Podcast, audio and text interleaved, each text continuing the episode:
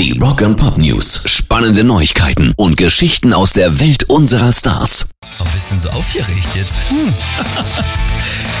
Erste Meldung, viele rechnen ja damit, dass Bon Jovi demnächst ihre Bandkarriere beenden. Jetzt könnte es stattdessen aber eine große Reunion geben und zwar mit Ex-Gitarrist Richie Sambora.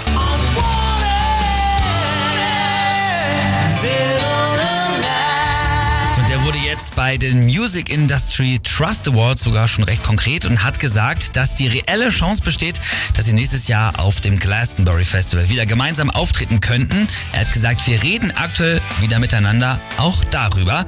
Ja, das hat er äh, so eigentlich mal ganz nebenbei ausgeplaudert.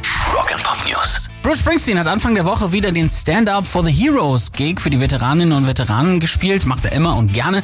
Ist ihm ganz besonders wichtig, dieses Thema. Darum geht es ja auch in Born in the USA zum Beispiel.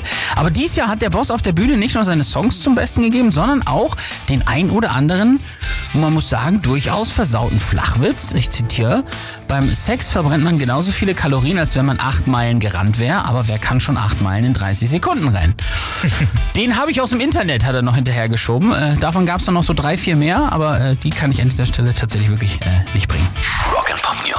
Das Tribute-Konzert für Eddie Van Halen, das wird wohl nix, weil die verschiedenen Herren einfach ihre Egos nicht sortiert kriegen. Dafür ist die Nachfrage nach bisher unveröffentlichten Van Halen-Songs aber umso größer. Gibt's doch was Neues von Eddie, das wir noch nicht kennen? Und die Antwort ist da ganz klar ja, sagt zumindest Ex-Frontmann Sammy Hagar und spricht äh, vor allem über eine Powerballade, die sie damals 1996 eigentlich ja für den Blockbuster Twister gemacht haben.